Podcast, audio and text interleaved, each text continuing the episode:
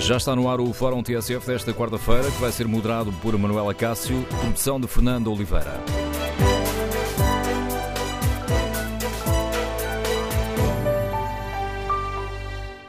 Bom dia. O Governo apresenta esta tarde o programa para a conciliação da vida profissional, pessoal e familiar. No Fórum TSF queremos ouvir a sua opinião e o seu testemunho. É fácil conciliar o trabalho com a vida familiar? Ajude-nos a perceber quais são os principais problemas das famílias com filhos. Por exemplo, a falta de creches e de jardins de infância continua a ser um problema grave?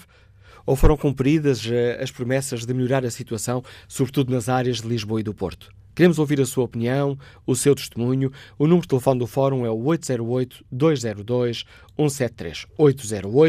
808-202-173. Que opinião tem? É necessário criar leis que obriguem as empresas a facilitar eh, a vida aos pais e às mães? Por exemplo, algumas questões concretas. É preciso dar eh, mais direitos aos trabalhadores de empresas que funcionam por turnos? Falamos muito, por exemplo, no caso dos, eh, do comércio, dos hipermercados, das fábricas que têm elaboração prolongada. É necessário dar mais direitos aos pais e mães que trabalham nestas empresas? Em que áreas é que é urgente intervir se quisermos mesmo dar mais condições para as famílias terem filhos? Como é que as empresas estão a lidar com estes novos tempos? Estão a incentivar o teletrabalho, os horários adaptados, as horas limite para a realização de reuniões? Queremos ouvir a sua opinião, o seu testemunho. O número de telefone do Fórum é o 808-202-173. 808-202-173. 173. Também pode participar no debate online e escrever a sua opinião no Facebook da TSF ou na página da TSF na internet. No inquérito que fazemos aos nossos ouvintes, que está em tsf.pt, perguntamos se é necessário criar leis que levem as empresas a facilitar a vida aos pais e mães. 80% dos ouvintes responde que sim. Queremos ouvir de viva voz a sua opinião aqui no Fórum TSF. Primeira convidada do Fórum de hoje, a Secretária de Estado para a Cidadania e Igualdade, Doutora Rosa Monteiro, bom dia, bem-vinda ao Fórum TSF. Agradeço-lhe a sua disponibilidade. Senhor Secretário de Estado, gostava de começar por explicar aos nossos ouvintes porque é que o Governo decidiu avançar com este, com este plano para a conciliação da vida profissional, pessoal e familiar. É o reconhecimento de que, por si só, as empresas não dão os passos necessários?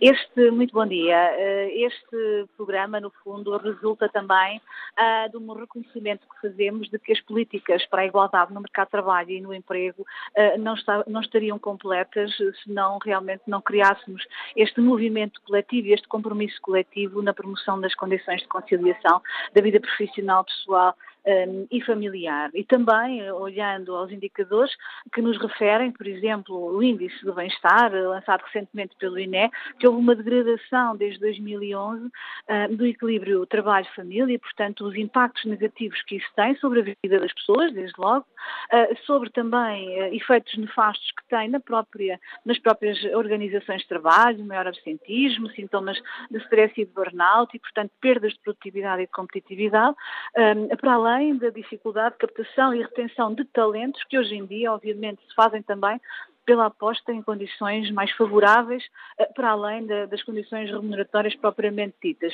E depois porque, de facto, isto implica uma transformação das nossas sociedades, no sentido de reconhecer que a vida dos indivíduos, das mulheres e dos homens, são mais do que a sua vida de trabalho e, portanto, que estas três linhas, a vida profissional, a vida pessoal e a vida familiar devem estar e devemos contribuir para desemaranhar este, este modelo, digamos assim, eh, que, que, que, que no fundo se vivencia nas vidas das pessoas. E, e, é um contributo no sentido também de se levantar e de se levantar e, e, e mobilizar a sociedade no seu conjunto, nos seus diversos atores e protagonistas, eh, para um trabalho que tem de ser feito no sentido de uma mudança de culturas e de práticas de organização eh, do trabalho e também da organização dos próprios espaços públicos, das cidades, que foram pensadas numa lógica de segregação de espaços e, eh, portanto, que implicam deslocações, por vezes, que ultrapassam uma hora de cada viagem um, e, portanto, repensar todos estes, estes, modelos de organização, seja do trabalho, seja das próprias cidades,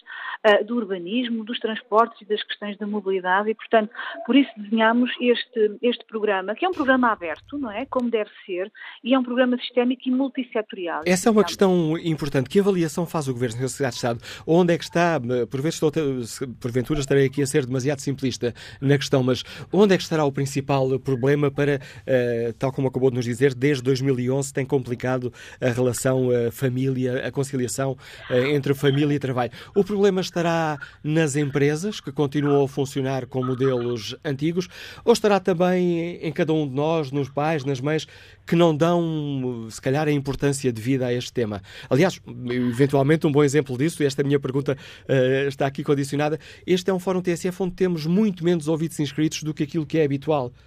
Será que por ah. parte da sociedade também temos aqui um déficit de perceber que. É curiosa essa questão. Uh, nós, nos vários estudos, e eu própria tive a oportunidade de realizar já vários estudos sobre estas matérias da conciliação, um, aquilo que acontece é que as pessoas já resolvem os problemas de conciliação penalizando e prejudicando um, aquilo que são as suas esferas pessoal e familiar. E, portanto, por isso, se calhar, este problema não é tão relatado e que justificará esse, essa questão de participação no fórum, mas creio que ainda vamos recuperar o entusiasmo por este, por este debate, como disse, deve ser um debate coletivo e, e, conjunto. Um, os problemas são diversos, as origens do problema são diversas. Desde logo, a forma como se organiza o mercado de trabalho, que tem, que tem estado assente, digamos assim, no modelo trabalhador, uh, que é essencialmente masculino, que pressupõe alguém na retaguarda para assumir as tarefas de cuidado e as tarefas domésticas. Repare que isto tem a ver efetivamente com as assimetrias na distribuição sexual do trabalho, pago e não pago. Uh, nós, eh, Portugal, eh, segundo o estudo do Eurofound, indicou-nos que somos o quarto pior país em matéria de participação dos homens em tarefas domésticas. Apenas 19% dos homens portugueses indicaram realizar uma tarefa doméstica por dia. Portanto, desde logo, essa assimetria, esse, esse, sobrecarregar das mulheres naquilo que tem a ver com os compromissos e o trabalho e as responsabilidades de cuidar doméstico e familiar e que temos de inverter e, portanto, esse é um caminho a fazer e por isso também neste programa nós chamamos muita atenção e com um conjunto de medidas que têm a ver com o reforço, por exemplo, das licenças eh, parentais iniciais para uh, os pais, homens, uh, que é no sentido também de invertermos esta lógica que segrega eh, as funções de mulheres e de homens, homens dedicados à esfera pública, ao trabalho, à política, à participação política e eh, pública, digamos assim, e as mulheres às tarefas de cuidado. Portanto, temos de inverter também esta, estas assimetrias na divisão sexual de trabalho. Permita-me só interrompê-la, um permita-me só interromper o seu raciocínio, vou explicar aos nossos ouvintes o que, em concreto o que é que o Governo propõe com este alargamento das licenças parentais. É o alargamento apenas para os pais, eh, para os homens, não é? Para de 15 homens, sim, para 20 dias úteis e até 30 dias quando a, a criança for internada logo em a seguir ao parto. internamento pós-parto, sim. Aí e é propõe-se também que no caso em que as mães não podem ter licença de maternidade, porque não têm, não têm um emprego remunerado, então aí sim. os pais possam ter direito a uma licença facultativa de 15 dias uh, que, não, que não existe. De 10, de 10, de 10 dias. Essa, essa, informação está errada, hoje já foi emitida em várias, mas é 10 dias a licença parental inicial facultativa que hoje em dia existe e é isso que está previsto e foi uma medida que nós consideramos fundamental fundamental. Este, este programa, aliás, é, é, produzido em articulação com o Ministério do Trabalho, e Segurança Social, como se sabe, um, e, portanto, considerando-se que se devia uh, encontrar aqui um equilíbrio, uma justiça para pais uh, nesta situação, uh, para que a licença parental inicial facultativa do pai não dependa da elegibilidade da mãe à licença parental e, portanto, para que todos os homens que assim o desejam, desejem a possam gozar independentemente da situação uh, de licença parental da mãe. Imagino, Sr. Secretário de Estado, que algumas, que algumas das mulheres mães que nos estão a ouvir, ou, ou futuras mães, uhum. estejam a pensar, então, mas porquê é que o Governo só propõe o alargamento das licenças para os pais e não para as mães? Uh, neste momento, aquilo que queremos apostar é, de facto, neste reforço uh, da componente, digamos, dos pais, porque é, que é por aí que temos de ir, no sentido também de garantir um maior equilíbrio na partilha destas licenças e deste tempo que os homens também devem poder usufruir com os seus bebés e com as suas crianças. Aliás, essa é uma marca distintiva das nossas políticas de licenças é esta lógica de partilha entre mulheres e homens, entre mães um, e pais. Uh, para além disso, obviamente, nós temos previsto também aqui assim um grupo de trabalho que fará uma análise, um ponto de situação, um balanço do sistema de licenças que temos e, e, que tem vindo a ser eh, no fundo eh, implementado desde 2009, no sentido de perceber as suas eh, virtualidades, mas também eventualmente as suas debilidades ou, ou, ou incompletudes e no sentido de, enfim, no fundo, a partir dos resultados do trabalho, desse grupo de trabalho, se poder melhor ponderar. de qualquer maneira, esta, esta é uma linha de intervenção que nos parece fundamental no, neste sentido também de equilibrar aquilo que são as responsabilidades uh, e a possibilidade também de gozo por parte dos homens. Eu relembro que, por exemplo, em termos de benefício da, da, da licença uh, partilhada, apenas 34% dos homens em 2016, uh, portanto, tiveram esta possibilidade. E é neste sentido que queremos, que queremos avançar. Mas, como eu dizia, há aqui também uma raiz, uma outra causa dos problemas que tem a ver com a organização, porque o problema não está, de facto, nas pessoas. As pessoas condicionam, obviamente, as suas uh, opções àquilo que são as oportunidades, não é?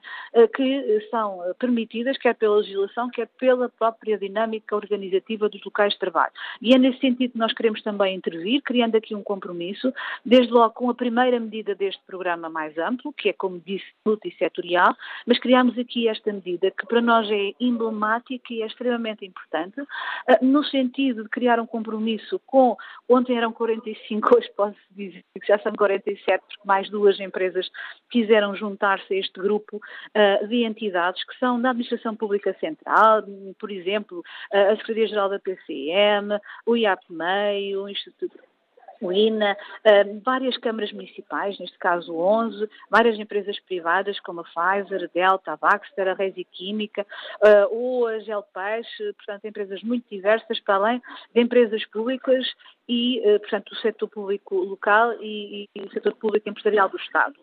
isto no sentido de quê? De adotarem sistemas de gestão para que incluam na sua gestão, portanto, uh, o princípio, os primados uh, da promoção da conciliação entre as várias esferas de vida. Isto através do quê? Da adoção de um sistema de gestão, a norma portuguesa 4.552, que foi criada em 2016. Ela não estava a ser ainda implementada uh, por nenhuma entidade empregadora, à exceção da Pfizer. Portanto, aquilo que queremos e que pretendemos, e o desafio que lançamos a essas entidades que aderiram voluntariamente, é no sentido de, através da adoção desse sistema de gestão, para além, obviamente, da visibilização deste compromisso, é também a mudança, a transformação interna, no sentido de acabar com aquilo que são algumas vicissitudes eh, que persistem no nosso sistema laboral, como por exemplo a lógica do presentismo, a ideia da dedicação total e da disponibilidade permanente e total de, de, de, dos trabalhadores e das trabalhadoras, mas também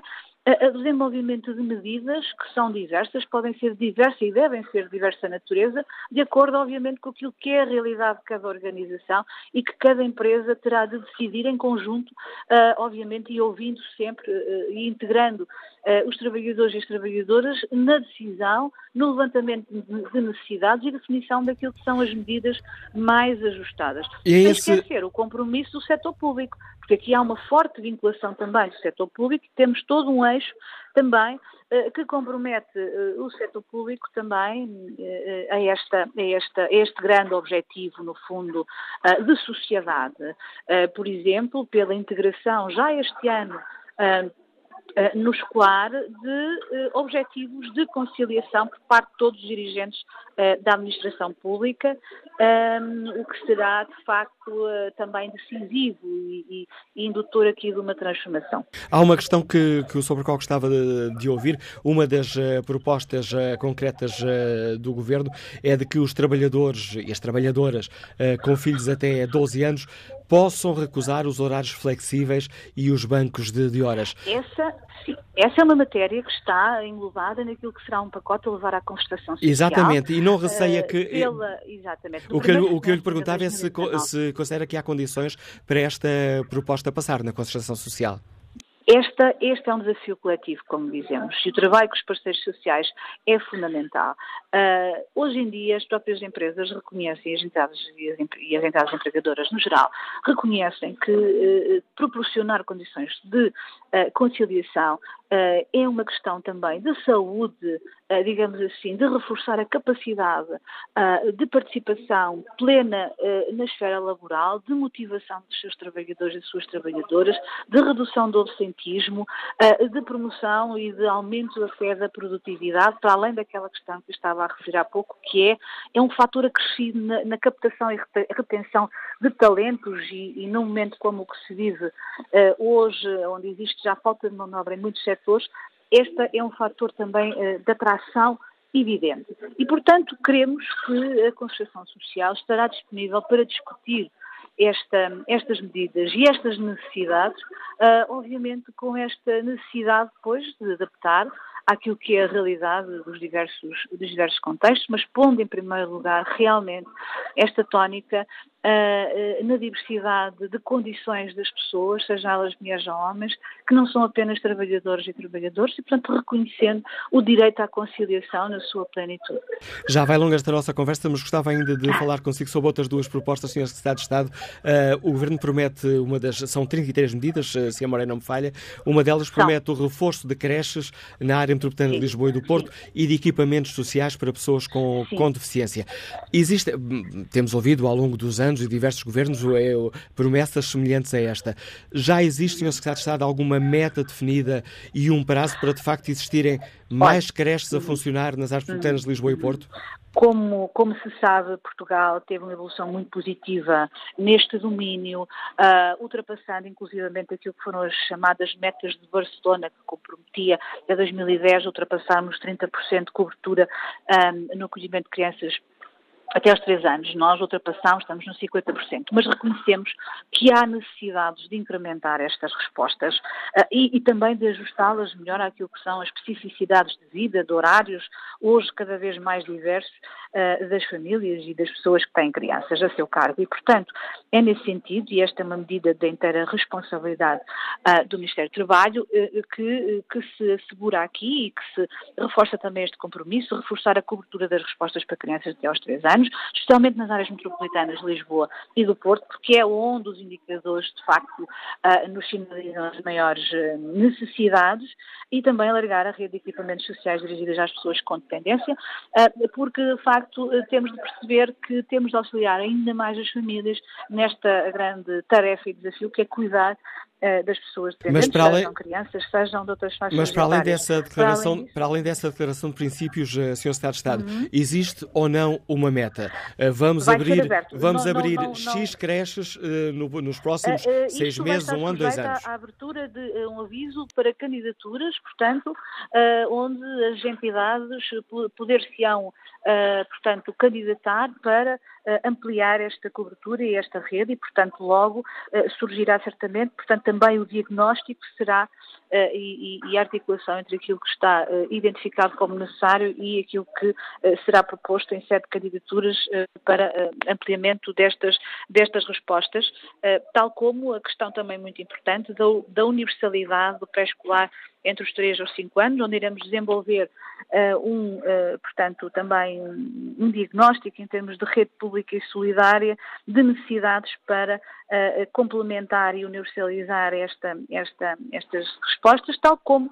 outra medida que temos de, de mais escola a tempo inteiro, um piloto que se irá desenvolver em cinco territórios para experimentar, no fundo, também testar. Este é muito um programa que aposta aqui nestas várias medidas, nesta dimensão experimental para depois serem ampliadas e, e, e, digamos assim, amplificadas a todo o sistema, mas alargar realmente a escola tem pintar ao segundo. Mas voltando aqui à questão das creches, não existindo, não existindo uma meta de são X creches nos próximos seis meses, portanto, o que a. Secretária de Estado acaba de nos explicar é que será lançado um processo que está aberto a candidaturas. Isso significa, isso, que, há, isso significa que há uma verba específica do Governo? Sim, sim, serão verbas do Ministério do Trabalho e da Seguridade Social. Portanto, e que verba é essa? Está definida? Eh, não lhe consigo neste momento responder a essa questão. Uh, certamente o Sr. Ministro do Trabalho uh, terá mais dados a seu tempo para disponibilizar relativamente a esse, esse processo. Sr. De Estado Rosa Monteiro, agradeço-lhe mais uma vez a participação no Fórum TSF. Está lançado o debate para o qual convidamos os nossos ouvintes neste dia em que o Governo apresenta o programa para a conciliação da vida profissional, pessoal e familiar. Queremos ouvir a sua opinião, o seu testemunho.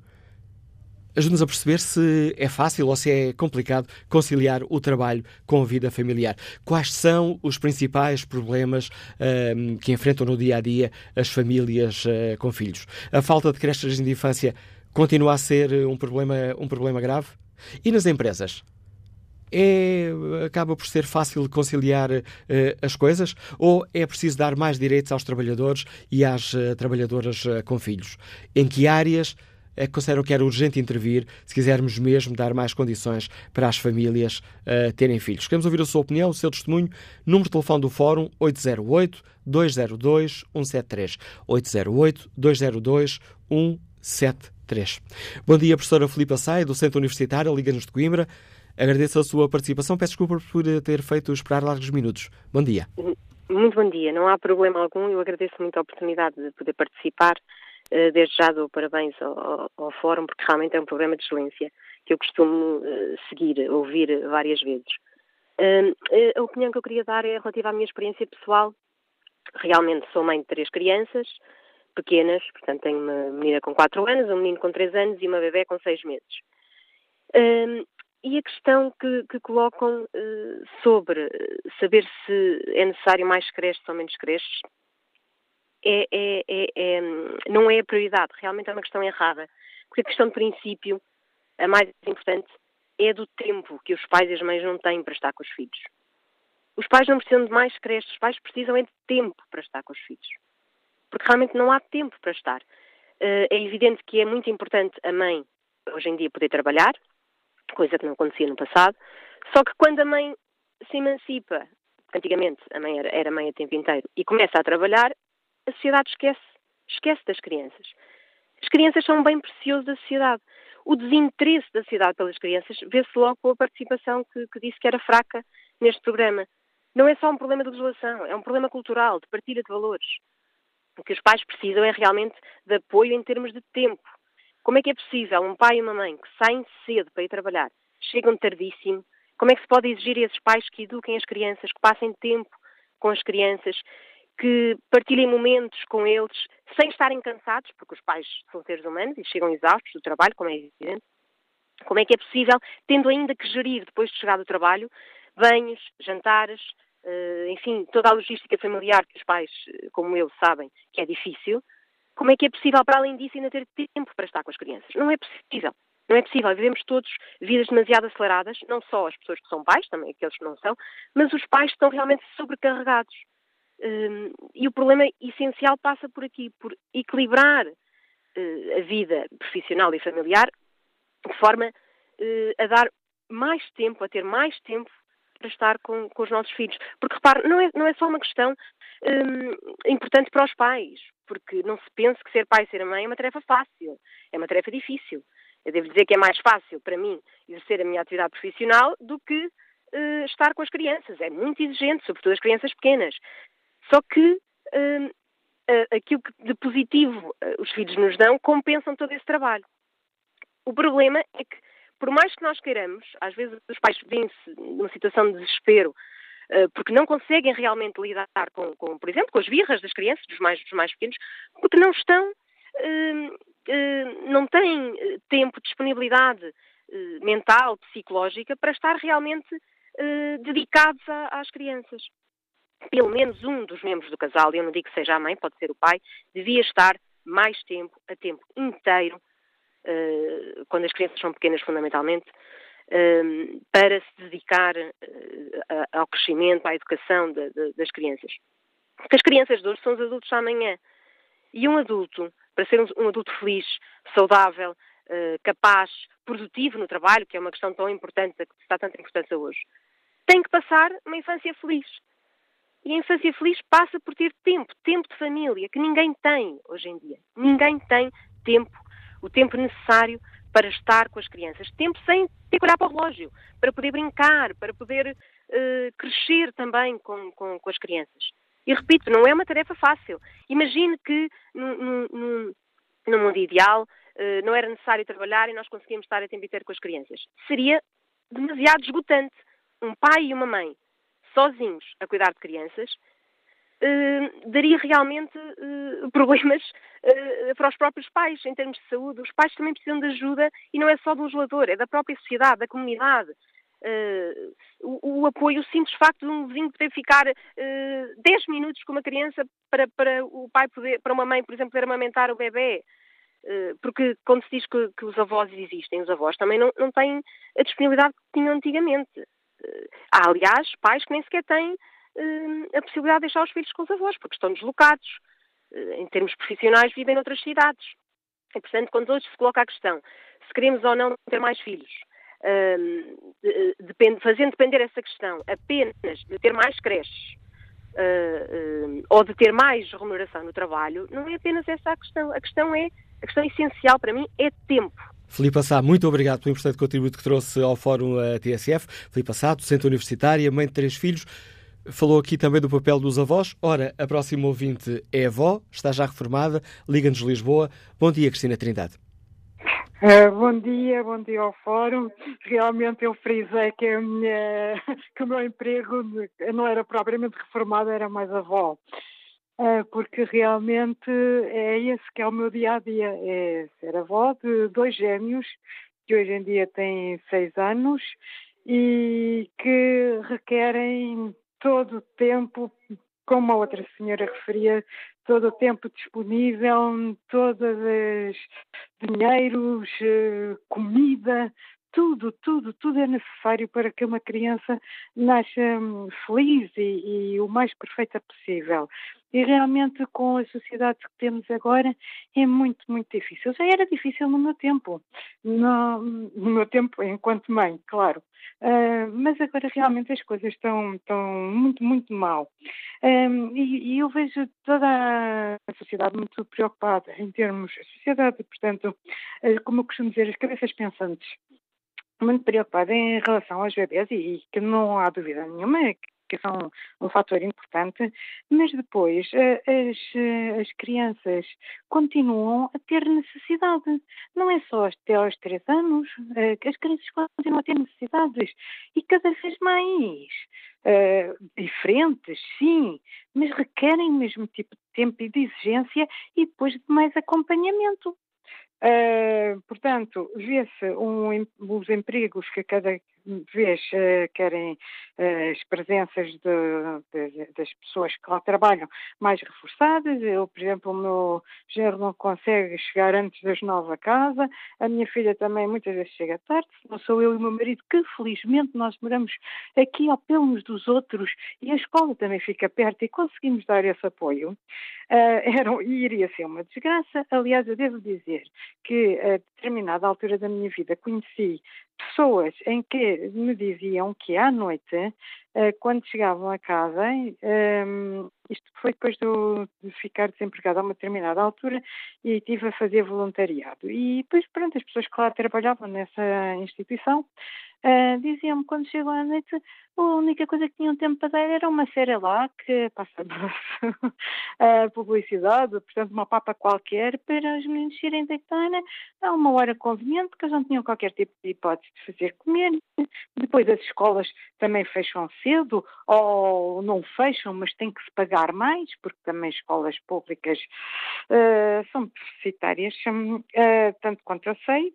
Um, a nível das refeições, eu devo dizer que mando para os meus netos as refeições, porque eu acho que uh, as refeições, mesmo a nível particular, também são deficitárias. Eu, era uma coisa que eu realmente gostava que as pessoas que estão ligadas a essa parte, uh, a nível do Ministério da Educação, ou seja lá de quem for, que vejam realmente qual é o tipo de, de refeições que estão a dar. Porque eu não posso comer natas, como é que as crianças estão a comer, por exemplo, bacalhau com natas? Eu não sei imensa confusão. Uh, não, não parece que isso seja muito bom.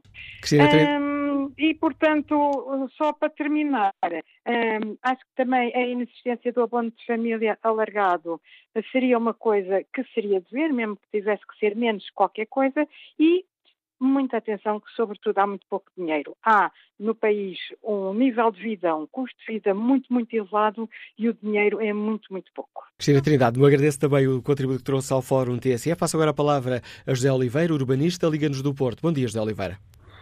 Bom dia, Manuel Cássio. Eh, eu queria salientar eh, uma coisa que acho fundamental, que é a questão do urbanismo, eh, que depende, depende na sua gestão, principalmente das câmaras, câmaras municipais, e é um problema fundamentalmente cultural que passa pelas faculdades de arquitetura. A questão que se coloca e que eu acho que é mais importante é termos um país com horários de trabalho, no caso de Lisboa e Porto principalmente, até à meia-noite e todos os dias. Os shoppings, os grandes shoppings, onde se encontra o comércio, o comércio tradicional, o comércio que vende roupas e por aí fora, o comércio diário, que é o comércio alimentar, e também eh, o, os aspectos culturais, o cinema e o cinema. Não é, não é possível que uma cidade e um país vivam com as pessoas, com os trabalhadores, permanentemente ocupados até à meia-noite, inclusive ao domingo. Eh, eu cito sempre um exemplo que se pode visitar num, eh, na internet, que, que, é o urbanismo parisiense, que está todo, todas as regras e todas as, as fórmulas de pensamento estão, estão expostas uh, no site da Câmara de Paris, e vou só dar alguns exemplos. Uh, o comércio em Paris fecha às 7 horas, o comércio, o comércio normal, uh, alimentar e o comércio e outro comércio. a partir daí, o que existe como tra trabalho é o trabalho cultural a restauração também e, e, os espetáculos que começam normalmente muito cedo, às 8 horas, eh, e terminam ainda a tempo das pessoas, depois do espetáculo, poderem conviver, jantar ou ir para casa se quiserem. Este é o grande problema. Os cinemas, os cinemas que estão concentrados nos shoppings, esvaziaram a cidade. Eh, os comércios concentrados nos shoppings esvaziaram também a cidade. E eu às vezes pergunto-me, mas porquê é que porque é que pensam que se vende mais produtos estando aberto permanentemente sábado, domingo e noites do que se tivessem um horário a fechar às 7 horas? Não, o vendem mais, mas contrariam a possibilidade de venda dos comerciantes da cidade. Isto é, temos cidades vazias e temos shoppings como bunkers à volta dos quais que vendem permanentemente e à volta dos quais depois se gera um urbanismo periurbano de pessoas que vão às compras sempre de carro e, e, e, e temos a cidade vazia. E esse temos... é um... Diga, diga. E, e interrompê-lo, pensei que já tinha terminado e ia dizer que nos está aqui a deixar também mais um contributo importante para este, para este debate. Mas conclua, por favor, José Oliveira. Queria dizer que, que acho que há muita responsabilidade nas câmaras municipais, que gerem urbanismo, e há muita responsabilidade nas, nas universidades, onde os cursos superiores se fazem e onde os atores que saem dessas faculdades uh, estão em silêncio, não há intervenção pública nenhuma, e, portanto, acho que é necessário agitar culturalmente esta questão. Obrigado, João Oliveira, pela participação no Fórum TSF. Que opinião tem os nossos ouvintes? Queremos ouvir a sua opinião, o seu eh, testemunho. É fácil conciliar a vida familiar com a vida profissional? Se calhar é mais ao contrário. A vida profissional, que muitas vezes está em primeiro lugar, com a vida familiar. É possível, é fácil conciliar estas eh, duas eh, dimensões? É necessário criar leis que obriguem as empresas a facilitar a vida aos pais e às mães? Número de telefone do Fórum 808-202-173. 808-202-173. Queremos ouvir a sua opinião, o seu testemunho. Bom dia, doutora Teresa Costa Macedo, lidera a Confederação Nacional das Associações de Família. Que avaliação faz? Há muito a fazer nesta área? Muito bom dia. Uh, Manela Cássio, gosto muito de ouvir e gosto muito, parabéns sempre pelo fórum, tem sido ao longo destes anos um, um espaço de reflexão uh, partilhada. E, uh, e para, para, a Confederação este tema é importantíssimo.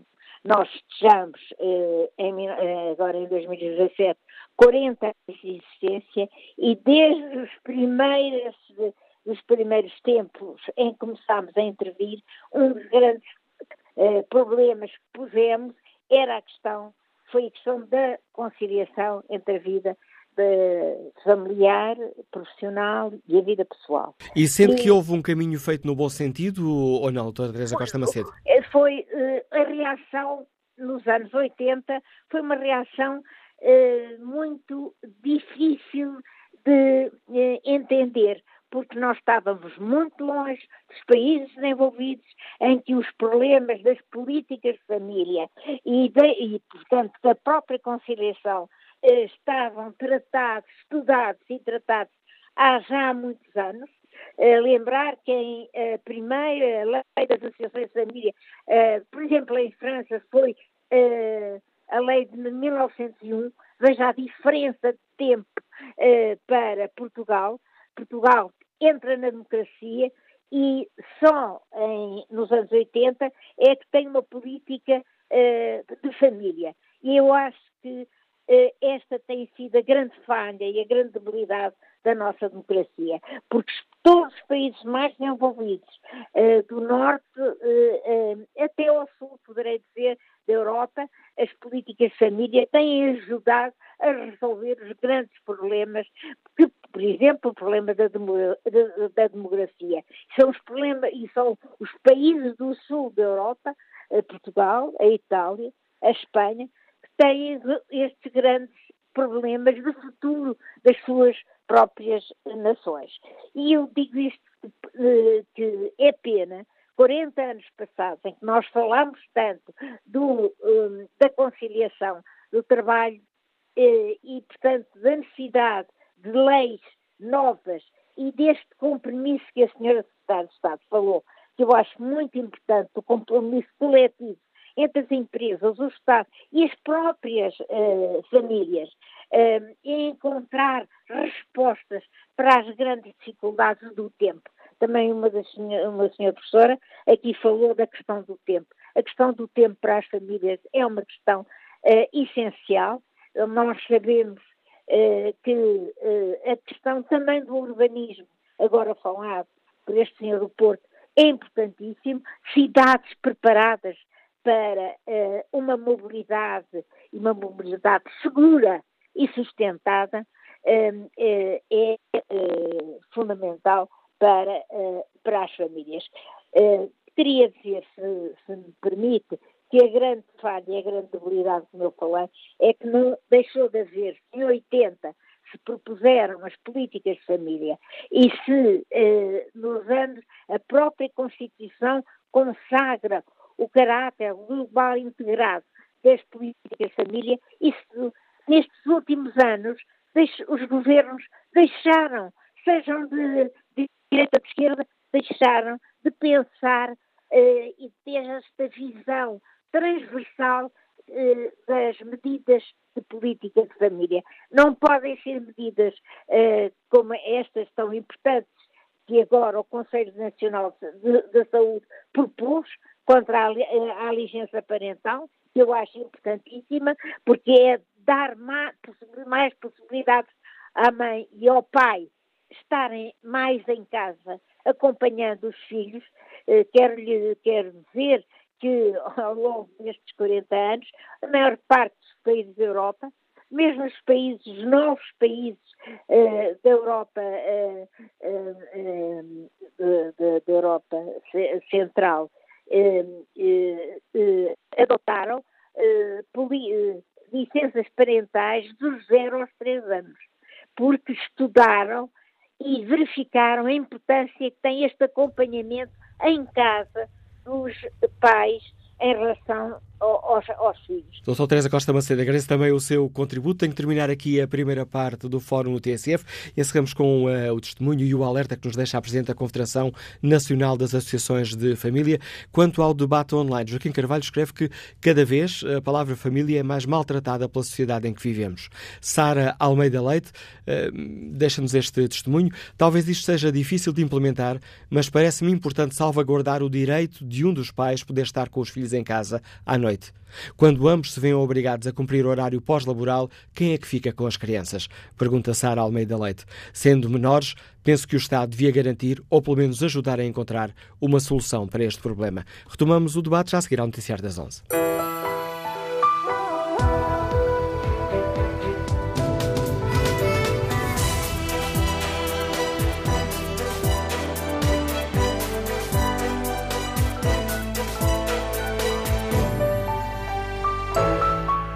11 da manhã com 10 minutos na TSF Fórum, em segunda parte, edição de Manuela Cássio, produção de Fernando Oliveira.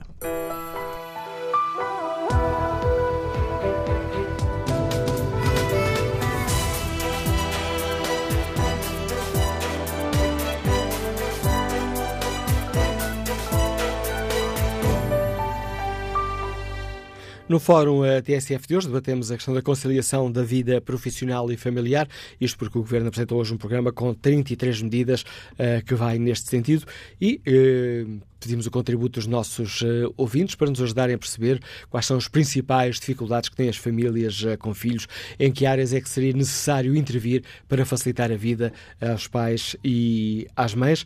Queremos ouvir a opinião dos nossos ouvintes na página da TSF na internet. No inquérito que fazemos, perguntamos se é necessário criar leis que levem as empresas a facilitar a vida aos pais e às mães. 82% dos ouvintes que já responderam consideram que sim.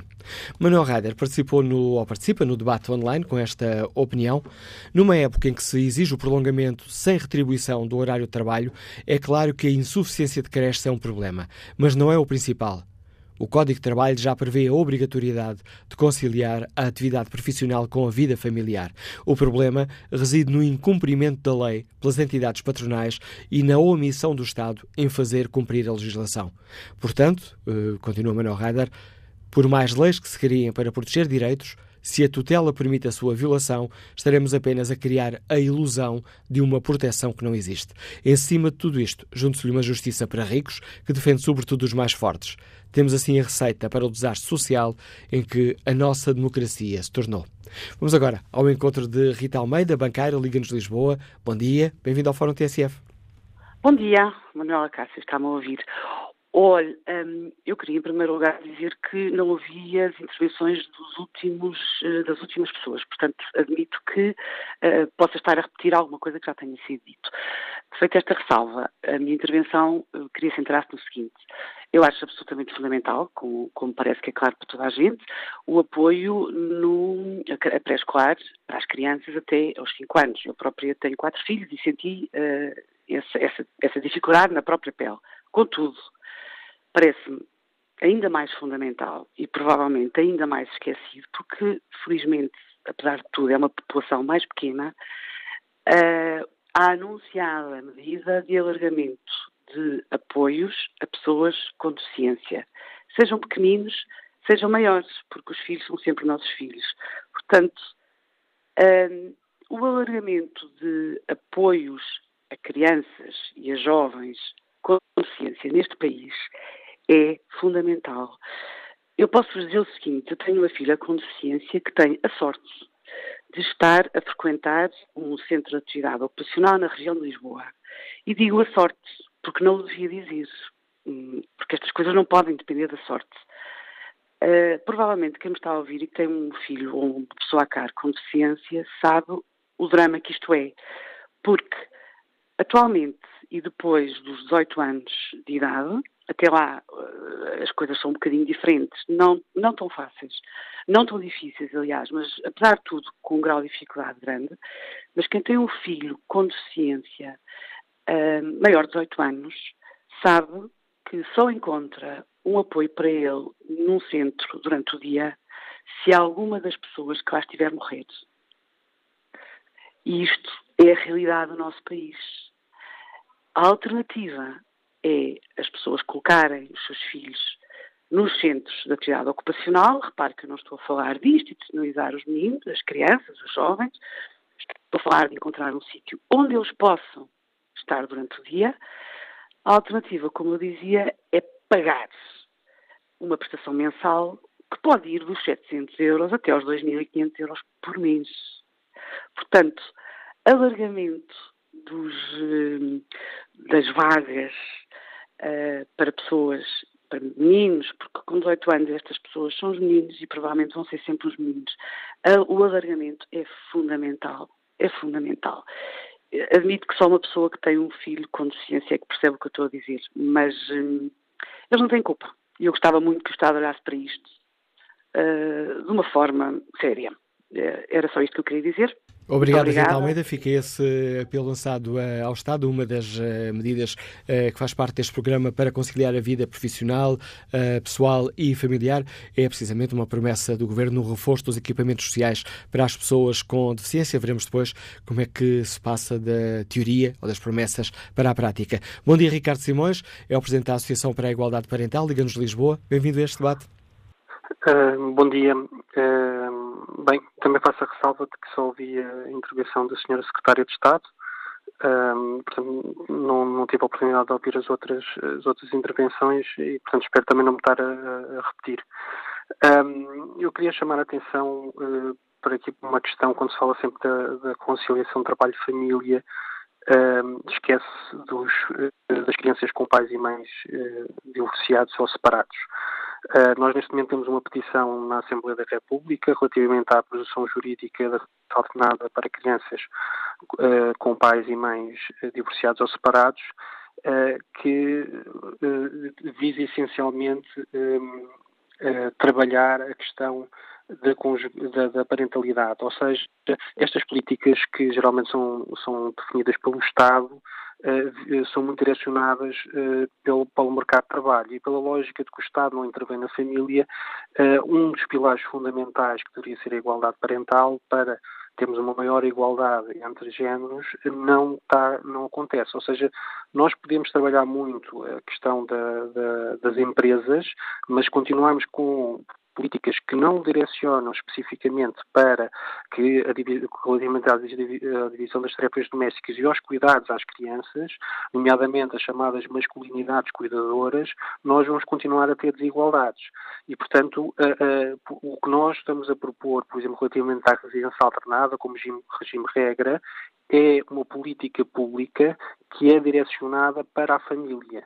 Uh, porque se nós estamos aqui a falar de dificuldades de uh, pais e mães com filhos uh, na conciliação trabalho-família, geralmente estamos a falar quando eles estão juntos.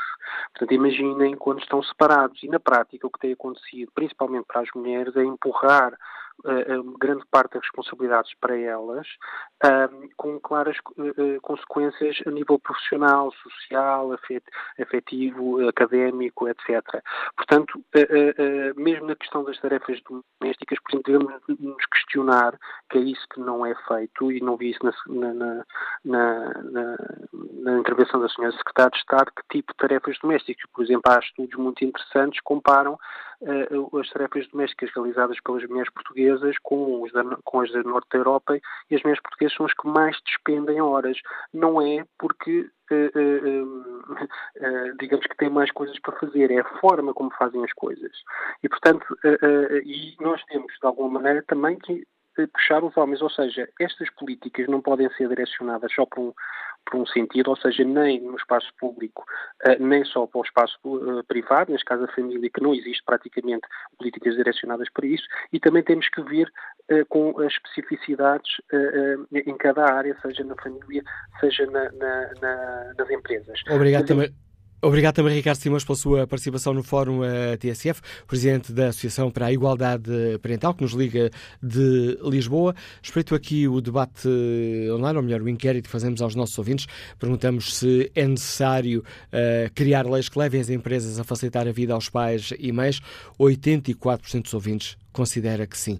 Próximo convidado do Fórum TSF de hoje, o engenheiro João Vieira Lopes, que lidera a Confederação de Comércio e Serviços de Portugal. Muito bom dia, bem-vindo ao Fórum TSF. Como é bom que dia. a Confederação olha para esta iniciativa do Governo que hoje lança este programa para conciliar a vida profissional, eh, pessoal e social, avançando aqui com uma série de, eh, de propostas eh, de alteração para as empresas que levam uma, a uma mudança da relação empresa-trabalhador? Bom, uh, como princípio, uh, naturalmente que, estamos de acordo, no entanto, nós enfim, não conhecemos ainda o detalhe. O Governo fez, uh, ou seja, introduziu esse ponto numa reunião da Constituição Social, mas aquilo que nos apresentou foram medidas muito genéricas e de princípio que não nos permitiu perceber a forma de programa do Governo. Eh, aliás, na altura fizemos e manifestámos ao Governo a nossa perplexidade de, uh, por isso. Uh, em geral, para nós existem três áreas fundamentais em que é importante que exista uma política clara. Não temos dúvidas nenhumas de que, podendo parecer que é uma, um fator estranho, mas é preciso aumentar os rendimentos das pessoas e para isso é preciso medidas para as empresas melhorarem a sua produtividade e a sua competitividade para poderem pagar salários mais altos. Isso é um elemento, não é, o, não é o único, mas é um elemento importante para o conforto das pessoas e das famílias. Uh, é necessário medidas que facilitem a organização do trabalho na empresa uh, para ela se ajustar uh, às dificuldades enfim, de, de, horários do, dos seus empregados. No entanto, há uma situação complexa, porque em Portugal, como 98,7% são empresas muito pequenas ou pequenas, abaixo de 10 trabalhadores, o que sucede é que essas empresas têm maior dificuldade de adaptação que as grandes empresas, e é só uma questão de boa vontade, porque faltando por vezes uma ou duas pessoas, por razões imperiosas, sabemos, no, uh, por vezes bloqueia quase o funcionamento das empresas. Por isso, o Estado tem uma grande responsabilidade em termos de apoio não só de equipamentos, como, enfim, de entidades disponíveis para, para apoiar em termos de, de ação social, em dois, duas vertentes que são extremamente preocupantes em Portugal. Por um lado, temos o problema da demografia, ou seja, é preciso facilitar a vida às pessoas para optarem por terem mais filhos, e isso é, é importante em termos da evolução do país, de, enfim, da sua continuação e do próprio mercado de trabalho. Uh, e, em segundo lugar, temos um envelhecimento muito grande da população, o que obriga uh, muita, muita gente nas empresas enfim, a ter cuidados com os familiares e existem um conjunto de imprevistos de saúde e outros. E as, e as nossas empresas, peço desculpa, Engenheiro João Vira Lopes, as nossas empresas são, permita-me aqui um pouco o chavão, são amigas das famílias? Penso que o problema não, o problema não se põe na, nas empresas, quer dizer, ou seja, penso que nenhuma empresa, uh, nenhuma empresa pretende que uh, os seus empregados, os seus trabalhadores, uh, tenham, digamos, que trabalhar com preocupações grandes e pressionados, até porque, em termos práticos, quer dizer, isso afeta o seu próprio, o seu próprio desempenho dentro da empresa. O que acontece é que, de facto, o, o, o, por em Portugal termos, quer dizer, das, das 400 mil empresas, quer dizer, os 98,7 serem empresas eh, pequenas ou muito pequenas, uh, por vezes libertar horas de trabalho das pessoas, quer dizer, bloqueia o funcionamento da empresa. Por isso temos que encontrar socialmente e, e, através do Estado os mecanismos de apoio que permitam a essas empresas facilitarem a vida às pessoas.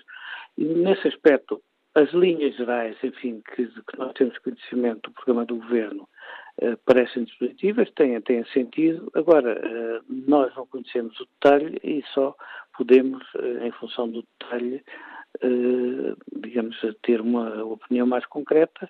Agora, esta preocupação é correta, é importante, simplesmente também, enquanto as pessoas não tiverem maior rendimento disponível, como sucede, por exemplo, nos países nórdicos, uh, também sabemos que as pessoas não podem correr o risco de, de trabalhar mais vezes, mais vezes em part-time e noutras situações. Acho que lançar a iniciativa é importante, é uma preocupação de toda a gente, empresas, sindicatos, partidos políticos, etc. Eh, agora, uh, queremos de facto analisar no detalhe as medidas concretas e em função disso nós comentaremos. Obrigado, engenheiro João Vieira Lopes, pelo contributo que trouxe ao Fórum TSF, Presidente da Confederação de Comércio e Serviços eh, de Portugal. Vamos agora ao encontro do empresário Henrique Neto, que nos liga de Lisboa. Bom dia. Bom dia, Manuel Cássio, bom dia ao Fórum. Uh, parabéns pelo tema que escolheram hoje. Uh, eu escrevo e falo desta questão há 30 anos, infelizmente com pouco sucesso. A questão das creches e do pré-escolar é, a meu ver, o mais desafiante problema que a sociedade portuguesa enfrenta. E porquê? porque está mais que demonstrado estudos feitos em todo o mundo de que é nas primeiras, nos primeiros meses de vida, nos primeiros meses, nos primeiros anos de vida que se forma o caráter, que se forma a personalidade, que se formam as capacidades dos futuros homens e mulheres. E por isso eh, eu defendo que estas são as duas fases principais do ensino ou da formação das crianças e dos jovens. Infelizmente, os governos, todos eles, sempre privilegiaram uh, o ensino universitário, onde se gasta muito dinheiro e onde uh, há muito pouco a fazer neste domínio, visto que uh, os jovens chegam à universitária, de uma maneira geral, vão mal preparados, como todos os professores universitários reclamam. Uh, e a causa está na origem do problema. Eu defendo, portanto, que deve ser criado um sistema nacional uh, que dê prioridade quer às creches, quer ao ensino pré-escolar, com transporte. Com transporte. E isto, como aliás acontece nos Estados Unidos, com grande sucesso. porque isto é essencial. Uh, o problema da ignorância e da pobreza que estão dominante na nossa sociedade tem origem na família. São as famílias que repetem, que geração após geração, a pobreza e a ignorância. E, é natural, é compreensível. Nas casas dos muito pobres e muito ignorantes, que são pelo menos um terço da sociedade portuguesa, o que causa depois uma grande dualidade na economia. Uh, não há livros, as pessoas não vão ao teatro, não vão ao cinema, verdadeiramente não comem bem. Ora, é, é, isto é um ciclo vicioso que se repete geração após geração, porque sempre fomos um país pobre e ignorante. Ora, a, a, obrigação da sociedade portuguesa e dos governos, naturalmente, é interromper este ciclo vicioso. E eu só vejo uma maneira, é através das creches e pré-escolar, retirando as crianças de casa com transporte para dar disciplina ao sistema. Uh, buses ou autocarros ou carros que vão buscar as crianças a casa e que os levam todos os dias à mesma hora disciplinadamente e que os têm nas creches uh, e no pré-escolar com bons educadores, sem bons educadores não há, não há sucesso, uh, durante o mais tempo possível durante o dia. E à noite devolvem-nos à família. Ora, isto é o único processo que nós temos de transformar a sociedade portuguesa.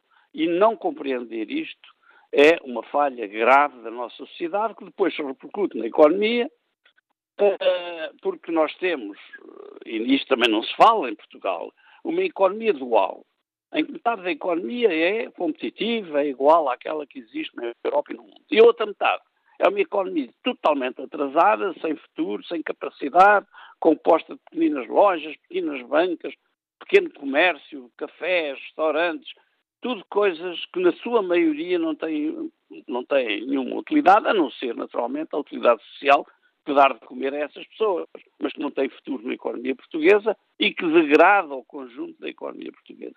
Obrigado, Henrique Neto, também por essa sugestão e esse contributo que deixa aqui no Fórum TSF como uma proposta uh, concreta para ajudarmos a resolver o problema que hoje aqui debatemos. João Santos é gestor, liga-nos do Porto. Bom dia. Bom dia. Com... Uh, ouvir? Em boas condições, João Santos. Ok. Uh, antes de mais, bom dia a todos. começo por dizer, o que eu tenho para dizer é muito pouco. Eu, eu, eu estou, estou de viagem e fui ouvindo algumas coisas. A seguir à Secretária de Estado, a intervenção da. De, houve uma senhora que fez uma intervenção que eu peço desculpa, não me recordo o nome. A Filipa Sass, foi a primeira intervenção? Foi logo a primeira intervenção. Filipa Sá, professora universitária. Exatamente. Essa senhora, mais um outro senhor que falou até do modelo da Câmara de Paris, uh, praticamente sintetizam tudo aquilo que eu penso. Uh, o, problema, o, nosso grande problema, não, na minha opinião, não vai por lei. Uh, a lei ajuda, mas se não for a mentalidade a ser mudada, e cada vez mais nós estamos a caminhar no sentido retrógrado da nossa mentalidade, enquanto povo, uh, enquanto nós não vamos lá. Eu sou gestor, como, eu, como, como, disse, mas também estou ligado ao ensino. E cada ano que passa, estou ligado ao ensino superior, e cada ano que passa, o material humano que me chega às mãos é pior, no sentido de raciocinar, no sentido da capacidade perante os problemas, do que aquele que eu tive no, no ano anterior. E isto vem de um problema que é transversal a toda a nossa sociedade. Porque nós estamos muito mais e cada vez mais preocupados com o ter do que com o ser. Nós não nos preocupamos com o dia do amanhã, mas apenas e só com o fraco segundo do hoje. Por isso, a sociedade caminha para a necessidade mercantilista de termos centros completamente, como disseram e já muito bem, bunkers, que se compra tudo e mais alguma coisa, mesmo, perdoem-me aquela expressão muito caricata, pentes para carecas. E isto não serve absolutamente a nada nem a ninguém, e muito menos a um país como somos nós, periférico, sem potencial primário nenhum e que apenas e só tenta viver de serviços que, na sua grande maioria, não estão devidamente sustentados, não estão devidamente estudados e fracamente estão projetados no seu futuro. Baseiam-se em quê? Numa força de trabalho que é praticamente ela escravizada, no, escravizada não no sentido que nós temos da palavra, mas no sentido de que estamos a construir famílias que são que são nada, são famílias no papel, mas não são famílias de facto. E isto sim, ao contrário daquilo que o meu antecessor disse, é isto que vai afetar a real economia financeira do país. É isto que nos vai matar a todos. É isto que nos vai pôr mais dependentes do estrangeiro. É isto que nos vai fazer com que nós abramos a porta a todos aqueles que vierem cá comprar mais um bocadinho do, do nosso país. É só isso. Obrigado pelo seu contributo, João Santos. Volto a espreitar o debate online. Joana Isidoro participa com esta opinião. O principal obstáculo é a falta de tempo de qualidade que as crianças têm para estar com os pais. De manhã é correr para a escola. Ao final do dia é correr para casa, ou para as atividades, ou para ir fazer os trabalhos de casa. Depois jantar, banhos, cama. Isto num sistema em que o ensino pré-escolar público funciona muito bem das 9 às 15h30 e após esse período as crianças ficam em atividades de prolongamento do horário. A minha pergunta, eh, escreve Joana Isidoro, a minha pergunta é: então, com que fundamento o Governo estabeleceu este horário se a maior parte das mães não consegue acompanhar este horário de saída? Ou seria suposto poderem acompanhar? Se calhar até porque já sabemos de antemão os benefícios que o tempo que a criança passa com os pais traz benefícios a longo prazo. Vamos agora ao encontro de Andréa Doroteia, integra a Comissão de Igualdade de Homens e Mulheres do CGTP, é também dirigente do Sindicato dos Trabalhadores do Comércio, Escritórios e Serviços de Portugal. Bom dia, Andréa Doroteia. Como é que a CGTP olha para esta iniciativa no, do Governo? É um passo no caminho certo? Bom dia, bom dia ao Fórum, bom dia aos ouvintes. Eh, nós pensamos que todos os passos eh, que sejam dados de facto, para facilitar aquilo que é a vida eh, pessoal e familiar eh, e, conciliar com a vida profissional, são bem-vindos. Agora, é preciso que esses passos depois sejam acompanhados, de facto, nas empresas e que sejam respeitados aquilo que são os direitos dos, dos trabalhadores. E nós hoje temos eh, verdadeiramente um problema grave de conciliação da vida pessoal e familiar e da vida uh, profissional, uh, que os trabalhadores são todos os dias confrontados.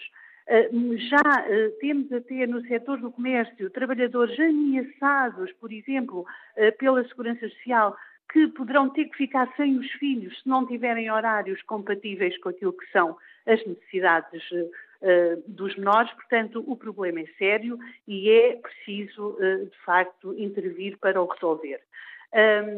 Este problema tem-se vindo uh, a agravar. porquê? Porque têm sido introduzidos na legislação laboral normas gravosas, tais como bancos de horas, horários concentrados, e adaptabilidades que têm prejudicado e muito aquilo que é a vida dos, dos trabalhadores. Hoje mesmo, na Assembleia da República, está em discussão uma petição uh, que foi, uh, portanto, da iniciativa da CGTP, que recolheu milhares de assinaturas, e uma das questões que coloca é exatamente o combate a estas medidas gravosas, porque elas depois têm efeitos práticos na vida, na vida das pessoas, das famílias e dos, uh, e dos seus filhos. E, portanto, é preciso aqui resolver, de facto, estas situações que todos os dias eh, criam problemas muito complicados eh, a quem trabalha. Como se sabe, o comércio que eu, eh, portanto, eh, dou aqui exemplo, mas não é só o setor do comércio que vive com problemas de horários desregulados, mas o comércio em concreto vive com, com este problema dos horários desregulados, com horários que vão pela noite dentro, portanto, que não têm sentido nenhum. Portanto, as pessoas, os hipermercados, os centros comerciais, o, o comércio em geral não são farmácias e não são hospitais, podem ter horários muito mais muito mais regulados, não há necessidade nenhuma das pessoas trabalharem eh, pela noite dentro para repor mercadorias nas prateleiras dos, dos hipermercados, porque é uma tarefa que podem fazer, de facto, durante um dia. É um setor onde não há praticamente fins de semana nem feriados, portanto, os trabalhadores eh, não têm, não têm direito a estar com, com a sua família e isto é óbvio que tem depois um impacto na vida pessoal uh, que é uh, enorme e é por isso que também hoje os casais pensam, e sobretudo quem trabalha nestes setores de atividade, uh, se devem ou não, ou não ter filhos e, portanto, nós precisávamos que fosse dada uma resposta uma resposta à altura do problema uh, que, que, se vive, que se vive na empresa. Nas empresas, como? Desde logo com horários muito mais humanizados, com respeito pelo descanso semanal de, das pessoas e, um, inclusivamente, uh, uh, dando, dando resposta a um princípio constitucional que é o direito à organização do trabalho em condições socialmente dignificantes, onde a conciliação da atividade profissional com a vida familiar tem que ser uma realidade. Há pouco uh, referiu-me o caso de, de, mães que estão a ser, uh, não sei se utilizou o termo, ameaçadas uh, pela Segurança Social, que podem ficar seus filhos se não tiverem horários de trabalho compatíveis com o bem-estar das crianças? É evidente, porque as crianças não podem ficar sozinhas em casa, não é? Portanto, se as pessoas trabalham até às duas, três da manhã, se entram às seis da manhã e se uh, efetivamente não têm suporte familiar que lhes garanta, portanto, a guarda dos filhos, uh, como é que fazem? É? A questão é esta, e nós temos, eh, de facto, situações de trabalhadoras que são ameaçadas pela Segurança Social. Porquê? Porque têm que ir trabalhar e não têm onde deixar os filhos. Mas aquilo que nós defendemos não são infantários de trabalhar 24 horas por dia. Também eh, desengane-se quem pensa assim, porque os filhos de facto, a partir de uma certa hora, têm o direito de estar com as famílias e, portanto, aquilo que nós consideramos é que os horários, de facto, têm que ser humanizados. Não há, eh, não há nenhuma razão para que as trabalhadoras do comércio, por exemplo, dos, das grandes superfícies, dos hipermercados, tenham que ir trabalhar de noite para repor mercadoria, que é o que está a acontecer, não é? E, portanto, se têm que ir trabalhar de noite, os filhos têm que ficar algum, em algum lado. Mas estamos a falar até muitas vezes de famílias monoparentais, onde é que ficam as crianças?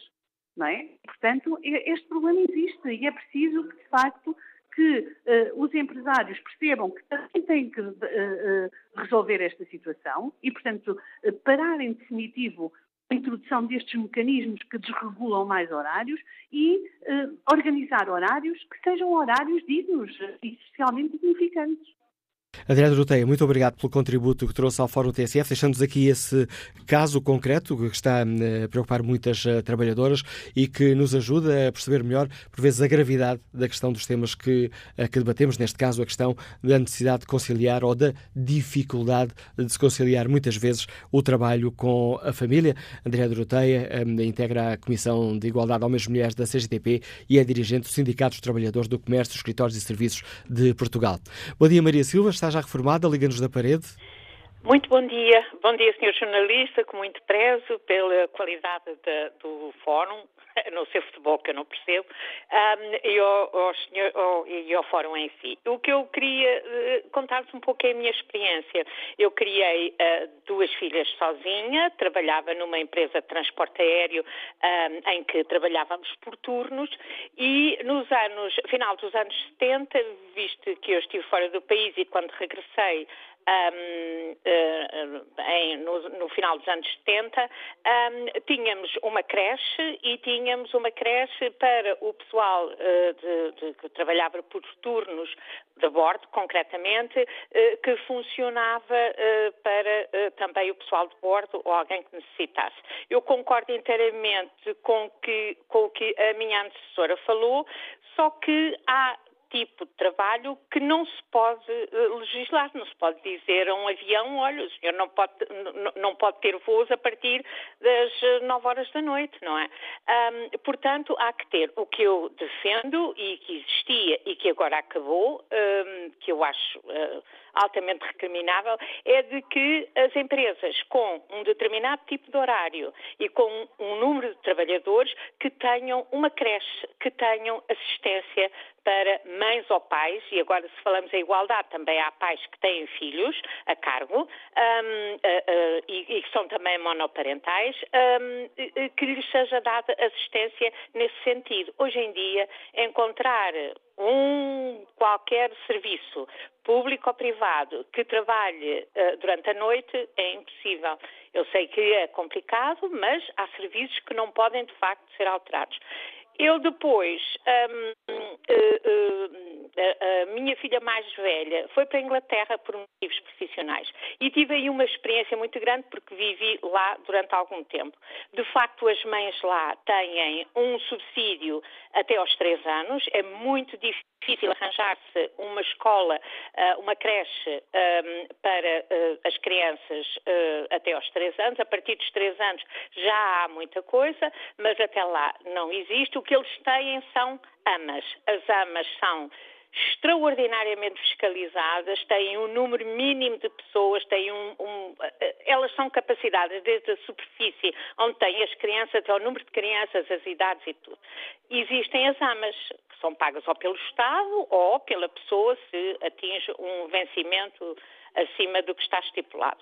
Uh, de facto é. Mas tudo isto é muitíssimo controlado. O grande problema aqui uh, em Portugal que eu vejo é que há leis muito boas, mas não são devidamente controladas. As pessoas têm N situações e N fugas, há sempre fugas. E como sabem que não há controle, é. Eu sei de uma pessoa que teve uma filha a trabalhar numa grande empresa, que eu não vou nomear, de que faziam contratos ao mês com testes e vieram a saber que eram testes de gravidez. Assim que uma das funcionárias estava grávida, não lhe era renovado o contrato.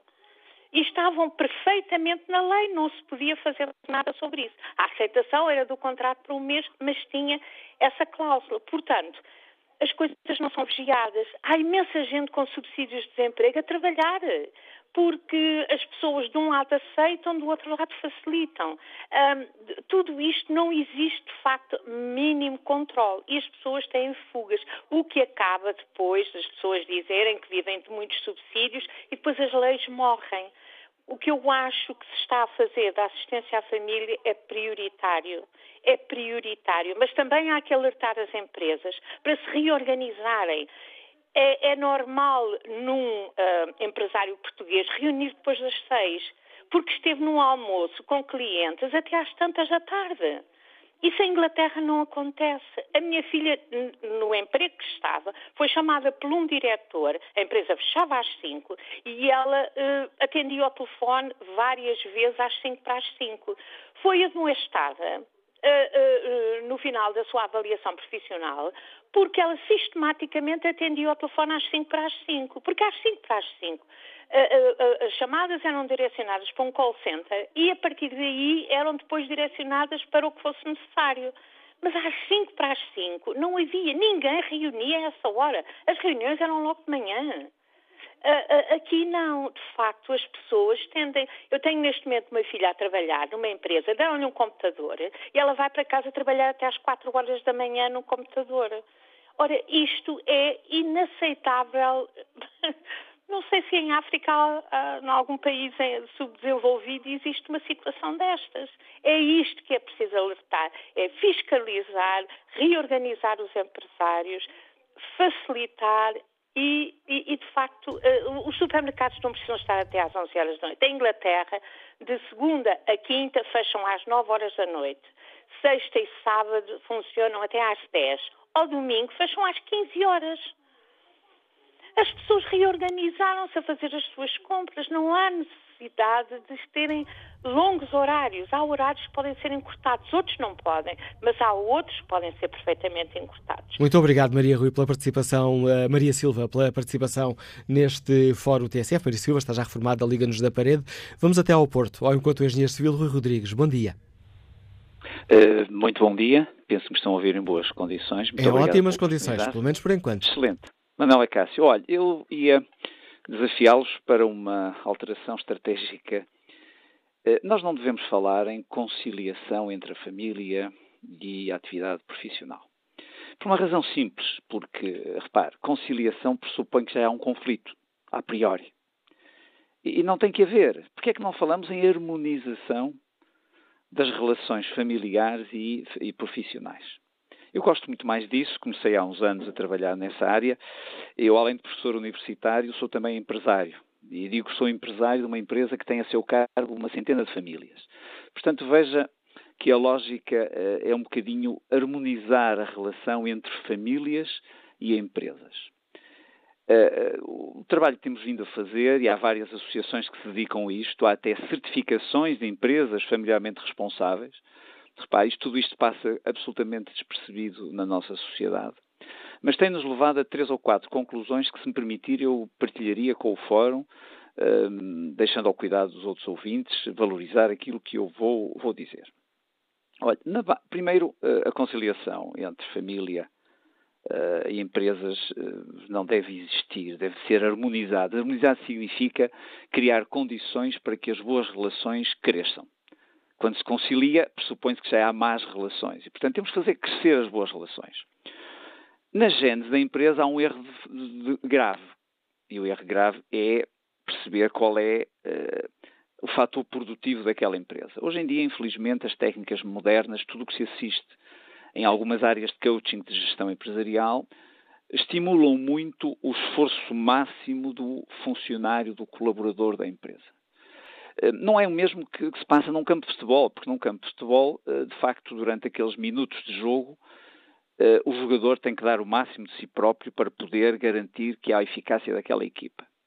Mas o seu emprego como jogador de futebol não é só aquele tempo que está no, no campo de futebol, é todo o outro, onde o esforço é doseado de acordo com um determinado limite. Ora, as empresas têm que se capacitar disso. Têm que se capacitar que há um esforço, se permitir, chamemos-lhe um esforço pessoal, saudável, para que a pessoa se possa sentir bem no seu lugar de trabalho. O esforço saudável está parametrizado, conhece, sabe-se o que é, pode ser implementado muitas vezes é incompatível com outro aspecto que é o chamado lucro que as empresas providenciam. Qualquer gestor sabe bem que quanto maior esforço tiver dos seus colaboradores, em geral, isto é uma regra para todas as atividades, consegue produzir melhores resultados. É essa a estratégia que tem que ser alterada. Isso, eu dou-lhe aqui uh, duas ou três uh, ideias, se quiser. Uh, Pedir era uma grande capacidade de síntese, Rui Rodrigues. Muito bem, vou acabar dentro de um minuto e meio, se me permite, alinhei aqui duas ou três ideias. A primeira ideia é a seguinte: deslocar a discussão do problema dos filhos, que está muito bem abordado na sua problemática, e passar para os idosos. As famílias tomam conta dos idosos também. E eu acho que o Fórum não, não, abordou muito essa probabilidade. Porque não é uma das propostas da, que está incluída nesta questão do eu Governo. Eu sei que não está, mas deveria estar, não é? A família, estamos a falar do conjunto de afetos próximos, Uh, pressupõe a existência de filhos, naturalmente, pressupõe a não existência de filhos também com dificuldades, não temos tempo para isso, mas hoje em dia, com a sociedade que temos, repara, o número de idosos a cargo das famílias aumentou. Tenho aqui alguns números brutalmente, estamos a falar em ter duplicado, repare, veja só. Não podemos ter sempre, eu costumo dizer, uma instituição social que resolva um problema de idosos, não é? As famílias têm ali os seus afetos, muitas vezes, e, e, e quebram-nos por causa disso. É um problema de conciliação também. E depois há coisas espetaculares. Vou-lhe dar três coisas para terminar. Quantas empresas têm um departamento dedicado à felicidade dos seus trabalhadores, dotada de orçamentos igual à estratégia e ao marketing? Quantas empresas, fala-se tanto em horário digital, podem permitir trabalho remoto no tempo e no tal trabalho digno, fazê-lo utilizando os computadores. É evidente se é um montador de uma fábrica que monta automóveis que está lá a montar o terceiro amortecedor, é difícil de o fazer remotamente. Mas quantas empresas o podem fazer remotamente? Nós temos essa experiência. E para terminar, deixe-me dar um exemplo que não é sequer da minha empresa, é de uma outra que eu venho vindo a, a, referir como sendo um bom exemplo de harmonização trabalho-empresa dar tempo às mães. As mães gastam imenso tempo a passar a ferro. Chega-se a 4 horas por semana, o valor médio que me chegou às mãos. Conheço um caso, e mais do que um, de empresas que oferecem a passadeira às mães. As mães trazem a roupa para a empresa, a empresa contrata ou subcontrata ali alguém que lhe faça a roupa e ao final da semana levam a roupa passadinha, devolvendo à família aquelas quatro horas que estaria a passar a roupa com todo o esforço, podendo ser um tempo de qualidade para com a família. Usem e abusem destes métodos e vão ver que é mais fácil harmonizar as empresas e as famílias. Obrigado, obrigado, Rodrigues, pela participação no Fórum TSF. Vamos agora ao encontro de Lina Lopes, que integra a Comissão de Mulheres da UGT. Muito bom dia. Bem-vinda também ao Fórum TSF. Que avaliação faz a UGT? É necessário introduzir eh, alterações eh, profundas no funcionamento das empresas eh, para que garantirmos que é mais fácil harmonizar a relação entre hum, o trabalho e a família? Bom dia, Manuela Cássio. Bom dia ao Fórum TSF e muito obrigado por ouvirem a UGT. A UGT considera muito importante e saúda o presente programa para a conciliação da vida profissional, pessoal e familiar. Nós consideramos fundamental a criação de instrumentos, e são estes que nós vamos ter hoje conhecimento em mais pormenor, hoje às 16 horas, que vai ser apresentado o programa, visto que apenas foram apresentadas linhas orientadoras em sede de concertação social, não tínhamos conhecimento, e nós consideramos que, uh, e o ouvinte há pouco também falou nisso, se nós tivermos empregados felizes, temos empresas felizes, ou se tivermos empresas felizes, temos empregados felizes, temos uma maior produtividade. O problema que temos é uma completa desregulação também no mercado de trabalho, nos horários de trabalho. Nós sabemos que há mulheres que trabalham 12 horas por dia em certos uh, empregos, normalmente, normalmente em centros comerciais, e o problema é sempre o mesmo, onde deixar as crianças, tanto para, mãe, para pais como para mães. Eu, eu eu, eu, fico sempre muito preocupada e hoje até fica muito preocupada que isto é sempre colocado nas mulheres. Temos que começar a olhar para as mulheres e para os homens. Nós sabemos que as mulheres são sempre, muitas vezes, são elas que têm o maior número de problemas, mas eu espero que o Governo aqui também uh, facilite e que diga como é que vai fazer em relação à família, homem e mulher. Não é só, uh, por exemplo, no caso da, da, do tempo parental ou das das medidas quando as mães têm as crianças e vice-versa, eu acho que, o UGT tem-se batido, porque se nós tivermos, por exemplo, cinco meses para o para tempo da criança, ter dois meses e meio para o pai, dois meses e meio para a mãe, devia ser igual, porque temos que olhar para o trabalhador, a empresa tem que olhar para a mulher e para o homem como um trabalhador igual e não olhar para a mulher aquela que fica em casa, aquela que pode faltar mais, aquela que vai ao médico, a criança. Isto, esta regulação este número de horas de trabalho, algo também que a UGT falou em sede de, grupo parlamentar e também em sede de concertação social, era grandes empresas, como o Jumbo já o fez e já o faz, grandes empresas, terem elas também apoio familiar. Se eu tenho uma trabalhadora ou um trabalhador que trabalha 12 horas por dia, como é que nós, como é que esse trabalhador consegue conciliar a sua vida profissional com a sua vida familiar? Obviamente que não consegue conciliar. Se nós tivéssemos creches ou apoios ou benefícios sociais para apoiar essas crianças e essas famílias, provavelmente teríamos uma maior natalidade. Porque o grande problema que nós temos aqui, que este governo já viu, que todos os governos têm falado, é um problema demográfico. É um problema muito grave e muito sério. Se não for, se não existirem medidas de apoio, tanto às famílias como às empresas, porque eu não tenho empresas sem trabalhadores e não tenho trabalhadores sem empresas, tem que haver aqui algo entre trabalhadores e empresas. As empresas têm que ter benefícios, como os trabalhadores terão que ter benefícios para que ambos sejam felizes. E aí a UGT, em sede de concertação social, em sede de audição parlamentar, colocou algumas questões que agora estamos a ver espelhadas nestas medidas, pelo menos naquilo que nos foi dito, em algumas medidas que este Governo efetivamente vai ap apresentar. Obrigado, Lina Lopes, pela participação nesse, neste fórum a TSF. Lina Lopes, da Comissão de Mulheres da UGT, saudando aqui esta iniciativa do Governo e pondo também aqui em cima da mesa mais alguns pontos para o debate. Estamos quase, quase a terminar, tem apenas cerca de dois minutos de programa. O próximo ouvinte ligamos de Lisboa é deputado, deputado do CDS-PP. Bom dia, Sr. Deputado Filipe Ana Coreta Correia. Bom dia. Olha, antes de mais eh, felicitar o Fórum e ver que, congratular-me de facto com a, qualidade das intervenções apresentadas e dizer que é curioso ver que as pessoas que estão no terreno, sejam por serem trabalhadores, seja por serem pais, mães, eh, por serem sindicalistas, por estarem ligados a empresas, quem está no terreno eh, apresenta um conjunto de propostas e eu, da minha parte, não posso deixar-me congratular por ver que muitas dessas propostas tiveram expressão em propostas que o CDS tem apresentado ao longo do tempo na Assembleia da República. Eh, o problema demográfico é absolutamente crucial para o futuro do nosso país, a questão da natalidade está sempre presente nos discursos dos políticos, mas depois medidas concretas sobre essa matéria nós vemos que são muito, muito insuficientes. A questão da conciliação ou harmonização, se quiser, eh, entre a vida familiar e a vida profissional é absolutamente decisiva.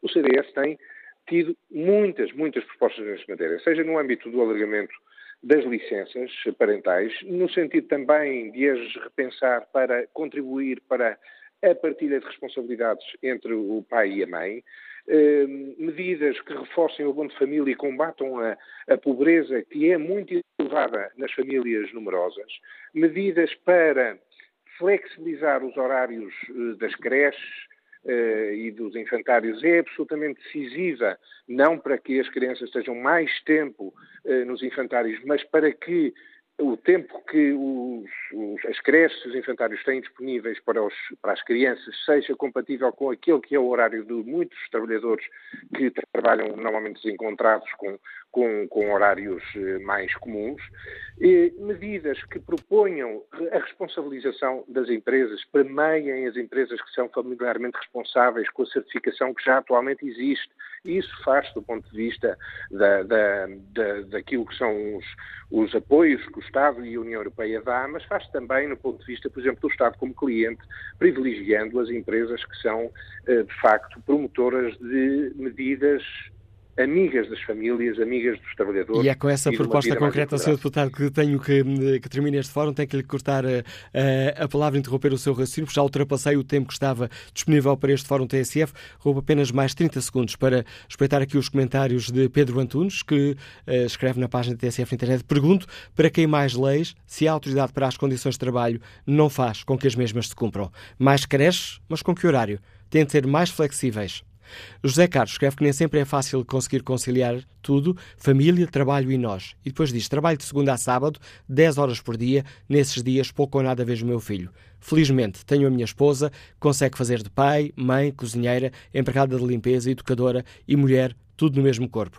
E é um trabalho muitas vezes invisível e tão poucas vezes reconhecido.